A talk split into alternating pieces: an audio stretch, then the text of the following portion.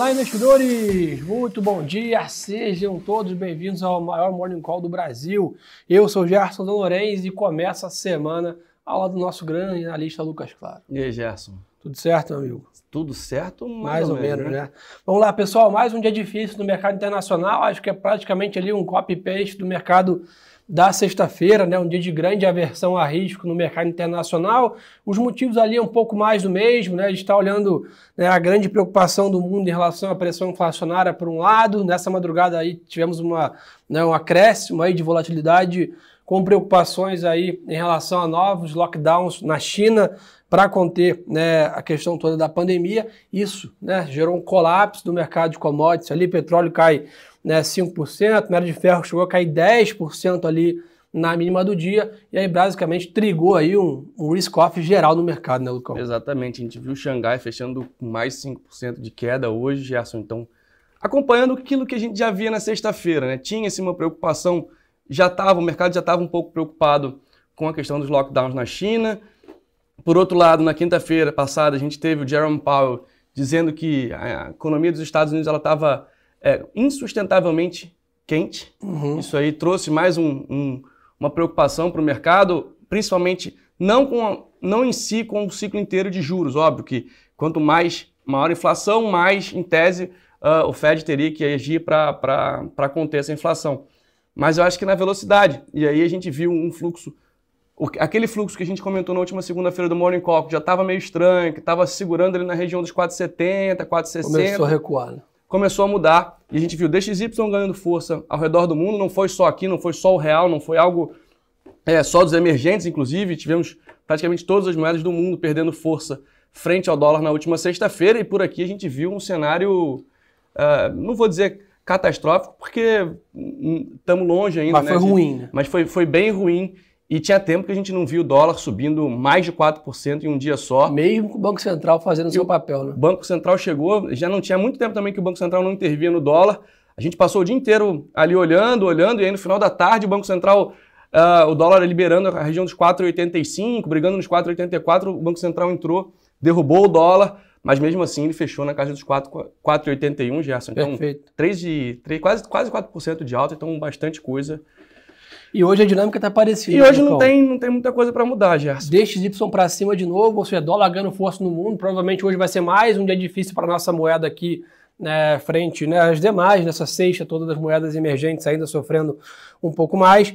Né, lembrando, o Brasil tem uma grande né, exposição à China. Né, o Brasil é um principal parceiro comercial aqui né, do Brasil é aí a, China, isso traz uma, uma, percepção talvez de uma importação menor da China, né, uma exportação menor né, do Brasil aqui de commodities, que é um importante né, peso na balança comercial que nossa né, brasileira, então isso acaba penalizando né, um pouco mais essa, essa visão. Por que estou falando isso, né, pessoal? Porque pensa o seguinte, já faz algumas décadas né, que o crescimento mundial está apoiado em dois países, China e Estados Unidos. Tirar essa, essas duas economias do mundo, o mundo não cresce há décadas, vamos dizer assim. Então, basicamente, Estados Unidos está superaquecido, vamos dizer assim, e, e vai pisar no freio, né? foi o que o Jeremy Powell falou semana passada.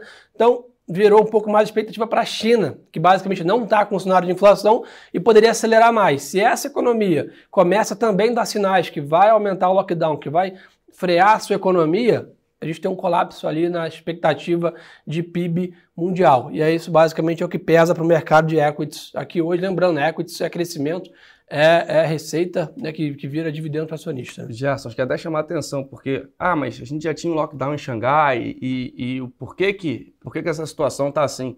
Porque Pequim agora também, é, alguns distritos já estão em lockdown e aí tem-se uma preocupação grande de que Pequim possa copiar Xangai e uh, definir um lockdown geral. Isso aí, a gente está falando aí de, de, duas regiões que são gigantescas na China, tem um número de, de, de gente ali, é uma economia pujante. Então, acho que no momento que você fecha todo mundo em casa, a gente já viu o que acontece.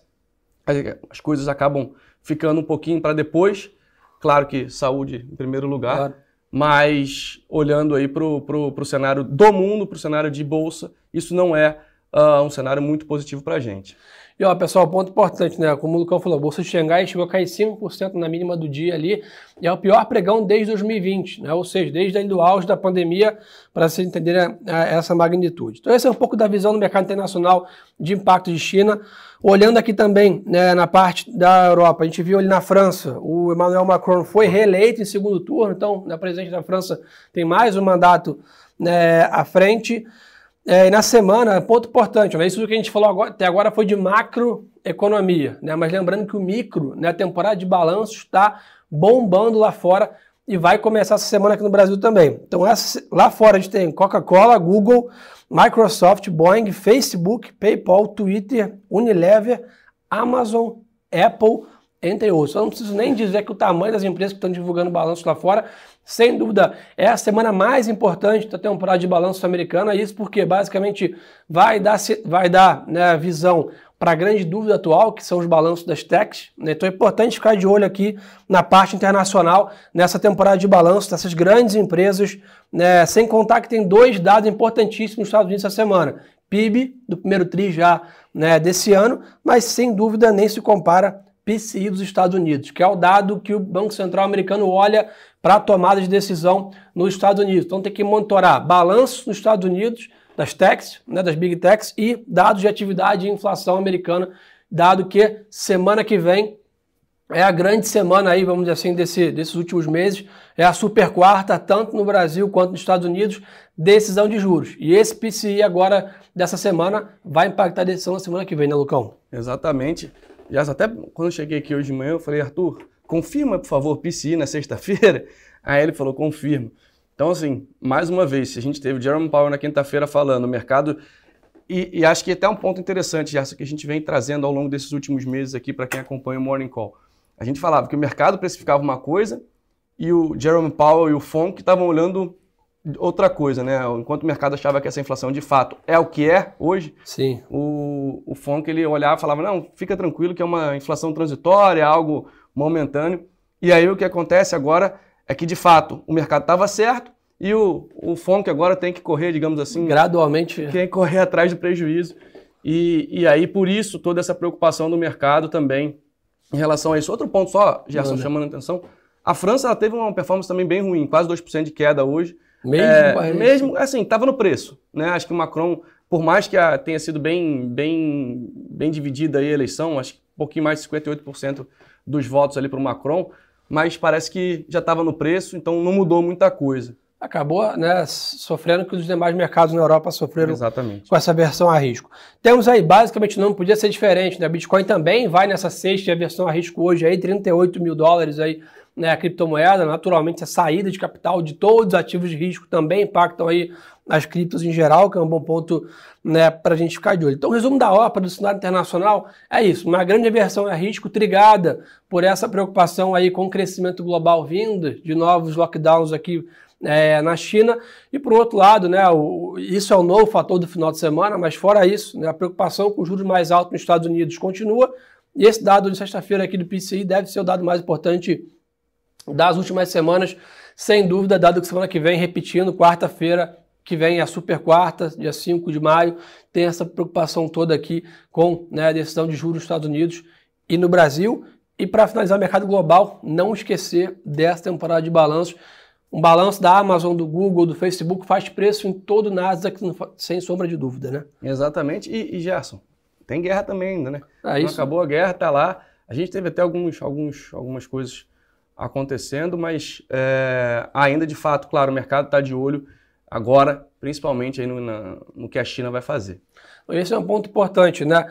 A guerra, ela ainda né, perdeu um pouco de noticiário, dado que realmente né, a percepção de um risco de caldo ali de uma terceira guerra mundial, né, da OTAN entrar nesse conflito armado se dissipou, que era a grande preocupação do mundo, vamos dizer assim, mas sem dúvida esses casos isolados ali, mesmo que fique isolado entre a Rússia e a Ucrânia, impacta a inflação e a economia do mundo sem sombra de dúvida, principalmente o continente europeu que está ali né, é, é, na parte geográfica dentro né, desse conflito armado, seja no espaço aéreo, seja na logística, impacta demais nas demais economias, sem contar que na parte agrícola, principalmente, A gente viu, por exemplo, Netflix divulgando ali que teve 700 mil usuários a menos por causa da Rússia e da Ucrânia. Com certeza, Coca-Cola, Unilever, General Motors, todas as empresas aqui né, do mundo vão sofrer também perdas nos seus balanços, dada essa saída da economia russa, que era uma economia né, importante no mundo. Então, tá pesado né, o noticiário em relação a isso para a gente ficar de olho.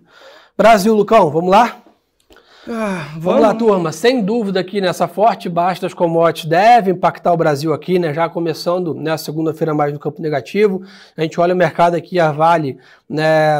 Os ADRs da Vale já caíram quase 5% no mercado internacional. Petrobras também caía né, 2% dos ADRs. Óbvio que aqui tem menos liquidez lá fora, nas ADRs do Brasil. Então isso pode né, é, é, não ser tão, vamos dizer assim, negativo essa abertura, mas sem dúvida, né, olhando o WZ ali que mostra uma queda de novo né, de 2%, a gente provavelmente vai abrir o dia né, daqui a 17 minutos aqui o futuro de índice em queda, né, acompanhando. E o dólar, provavelmente, mesmo tendo subido 4% na sexta-feira, deve começar o dia aqui também né, em alta, acompanhando essa, esse tsunami aqui de pessimismo aqui na segunda-feira no mercado internacional. Gerson, chamar atenção para a região mais ou menos de 108 mil pontos. A gente tinha uma uhum. região nos 113, né, que literalmente não foi nem um pouco respeitada, uh, dado também né, o cenário todo lá de fora. A gente teve uma queda muito forte aqui, mais 4% de queda na semana do Ibov, uh, um cenário bem difícil na última sexta-feira, mas essa região dos 108 ali é um, é um ponto para a gente ficar bastante atento, até mais ou menos aqui a região dos é, 108, 108 alto até 109 ali mais ou menos, para a gente ficar de olho, porque temos aí um suporte relevante no Ibov. Se a gente perder essa região, a gente está olhando aí praticamente para a região de 100, de 100 mil pontos de novo. Tem 102 mil agora, 103 mil ali 102.818, onde está a média de 200, então vamos arredondar para a região dos 103 mil pontos, que é uh, a média móvel das últimas 200 semanas, então algo bem relevante, mas para ser bem sincero, Gerson, acho que a gente perdendo esses 108 mil aí começa a ficar bem estranha a situação. E até quando a gente olha para o fluxo, né? A Boa. gente tinha comentado na última segunda esse fluxo. É, acho que tá... naturalmente agora essa escalada da piora do mercado global, né? Esse, esse vamos esse posicionamento mais agressivo do Banco Central americano, vai levar o gringo, né, como a gente chama, a ficar um pouco mais. Né, não acho que ele vai tirar os 80 bilhões que ele colocou aqui né, do D0, vamos dizer assim, mas ele vai realmente ficar um pouco mais em hold ali, ajustar um pouco mais as posições é, nessa visão. E, olha que bacana, hein? Fazia tempo que eu não via isso. Batemos 600 pessoas com a gente no Instagram, oh, 1.200 no YouTube. Fazia um bom tempo que eu não via essa, essa audiência nesses níveis. Muito obrigado pelo apoio e confiança de todos. Manda aviãozinho no Instagram para os amigos aí, vão crescer ainda mais. YouTube, compartilha link. 1.300 no YouTube agora, top demais. Pessoal, continuando aqui com o Brasil, o que tem para a gente comentar, tá? A greve de servidores acabou né, no Banco Central aqui no Brasil, então essa semana ele vai, né, o Banco Central vai divulgar os atrasados, né, o boletim focos, fluxo cambial e etc. Isso talvez vai né, trazer um pouco mais de clareza aqui para dados, tirar um pouco de incerteza né, aqui do mercado. O boletim foco sai amanhã, né, em vez de tradicionalmente na segunda-feira. E ao longo da semana tem para a gente ficar de olho, hein, pessoal? PCA 15 né, de abril, GPM também, CAGED né, de março. Então temos uma, uma agenda aqui no Brasil razoável, nem se compara com o e PIB dos Estados Unidos, mas temos alguns dados para ficar de olho. Chama atenção aqui no Brasil, Lucão, que é o seguinte: start na temporada de balanços. Temos aí, nessa semana, Santander dando kickoff aí nos grandes bancos, Vale, relatório de produção da Petrobras saindo hoje, é, essa semana, quer dizer, VEG, Vamos, Embraer, Gol, Multiplan, entre outras. Então, semana no micro aqui do Brasil também importantíssimo. Um bom, bom ponto. Gerson, só, só chamar a atenção para o pessoal, às vezes a gente vai olhar para relatório de produção e falar, ué, mas por que, que não tem aí a questão da, da China? Acabou de acontecer, né? Então, assim, é, é, é só entender que isso, se de fato concretizar essa questão toda da China, isso vai ser visto no próximo trimestre, não, né, não, na verdade, nesse trimestre, mas vai ser divulgado no próximo trimestre e não necessariamente nesse, nessa semana, né? Boa. Então, pessoal, atenção aí, olha a sua carteira e dá uma olhada se tem ações aí divulgando o balanço da, que você tem na posição para ficar mais atento, tá pensando em comprar, tá pensando em vender. Semana começa a temporada de balanço, é importante né, a gente ficar de olho. Petrobras aqui na quarta-feira, relatório de produção do primeiro TRI. Então é bom ficar de olho, vale para a semana passada, vale balança semana, então é importante é, monitorar isso. Na parte de dividendos aí temos aí bastante coisa para comentar com vocês. É, saiu dados aí equatorial né, e também Eletrobras vão pagar dividendos aí, são quase 71 centavos por ação da Eletrobras, 1,99 na PN, 1,49 na PNB aí, né? Bombando. Mercado de dividendos aqui no Brasil, a gente vem percebendo aí, né, as empresas vêm recentemente aumentando muito seu dividend yield, né, com essa queda de preço, né, fica bem mais atrativa né, essas operações, é, dado né, o preço de aquisição, é o que define Sim, o yield ali, né? Exatamente. Gerson, é, é, é, esse, é um, esse é um ponto interessante. Você estava falando aí, muita gente, a gente vê ali na, na, na sala, principalmente, esse comentário de, de dividendos tem ficado interessante, principalmente a gente, essas quedas, não é, ah, caiu, é, já chegamos no fundo, é hora de comprar, não. Acho que entender um pouco da sua estratégia, para quem está tá operando no curto prazo, operar comprado agora é um risco muito maior do que a gente estava falando há duas, três semanas atrás. Mas para quem para quem está olhando aí para carteira mais longas, para estratégia de dividendos, para para tentar carregar essa posição por mais tempo, começa a ficar interessante, né, Gerson? É importante lembrar isso, Lucão. Pessoal, não é que assim, ah, vou comprar hoje, dividendo, amanhã vou vender aquela ação. Não é isso, porque a ação vai abrir descontada daquele preço na, no pregão seguinte. A ideia, né, para quem tem uma política de longo prazo, pega o dividendo, reinveste, pega próximo, o dividendo vai criando um portfólio né, com dividendo alto de reinvestimento, vai crescendo organicamente sua posição, está uma excelente oportunidade. Aqui tem empresas pagando 15, 16, 18, 20% ao ano só em dividendo. Então você vai reinvestindo, sabendo que a volatilidade faz parte do seu, do seu, do seu dia a dia, mas no longo prazo essa vol vai suavizando e o dividendo vai incorporando patrimônio para você né, lá na frente. Né? Exatamente. É, mais pessoa está querendo saber aqui. É...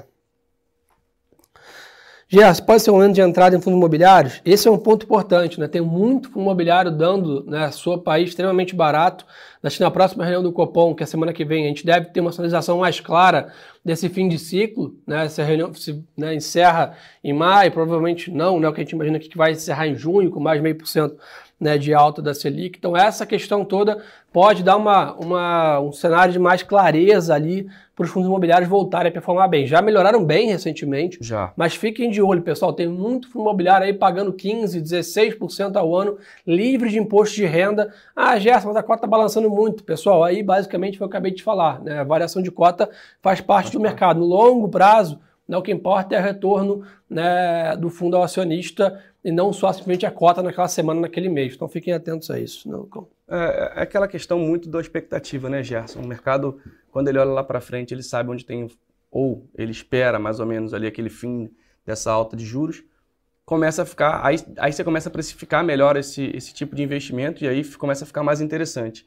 Eu particularmente gosto bastante, tenho conversado muito com com Daniel Marinelli, para quem quiser também vai lá no, no site do BTG, na parte de análises é, fundos imobiliários, tem bastante coisa, tem bastante material ali, na, principalmente na parte de carteira recomendada, a carteira performa super bem. E, mas, mas acho que vale a pena ficar de olho. Por exemplo, semana, essa semana que passou agora, você vê questão de volatilidade, a gente teve o IBOV caindo bastante, mas o IFIX ele ficou literalmente de lado. É um, é um ativo que tem, é um ativo que tem menos risco, né, Gerson? Então, assim, é, na verdade, menos volatilidade. Eu não diria menos risco porque depende do fundo, mas de forma geral, uh, tem bem menos vol é, é bem mais previsível do que uh, o mercado de ações em si. Então, acho que é bem interessante, principalmente para diversificar também um pouco da carteira. E se você gosta de estratégia de dividendos, aquela de reinvestir Perfeito. ao longo do, do tempo, está aí uma ótima oportunidade. Boa turma, então acho que para essa super segunda né, é só relembrar com vocês pontos importantes. Tem uma grande quantidade de dados saindo essa semana, PIB nos Estados Unidos, inflação nos Estados Unidos, quantidade gigantesca de balanço lá fora, e aqui no Brasil também começa a pegar fogo temporada de balanço. Então, essa semana o recado, sem dúvida, é atenção triplicada, né? mais atenção aqui no nosso Morning Call, a sala ao vivo, né? o nosso podcast, ali os canais de comunicação. Não é uma semana comum, vamos dizer assim, o mercado começa muito agitado e olhando para frente tem uma grande né, temporada de balanços e dados à frente. Boa, Gerson. Lucão, obrigado pela parceria de sempre. Bom dia, Pedir o último favor para vocês aqui. Uh. Segue a gente lá no Instagram também, pessoal. Arroba Lorenzi e Lucas.m, claro. Parada obrigatória acompanhar a gente lá também, carteiras, relatórios. Acompanha aí, turma. Tá no ping do Instagram aqui, ó, embaixo da tela. Tá no chat do YouTube, acompanha também dá uma força, posta o Morning Call, manda pro colega. Hoje batemos recorde de audiência aqui, Sim. que eu me lembro né, recentemente. Então, super bacana começar a semana com vocês assim. Obrigado, Lucão, pela parceria. Obrigado, Gerson. De Obrigado, sempre. pessoal. Bom dia. Desejar a todos uma boa segunda-feira de negócios. E lembre-se que o melhor ativo é sempre a boa informação.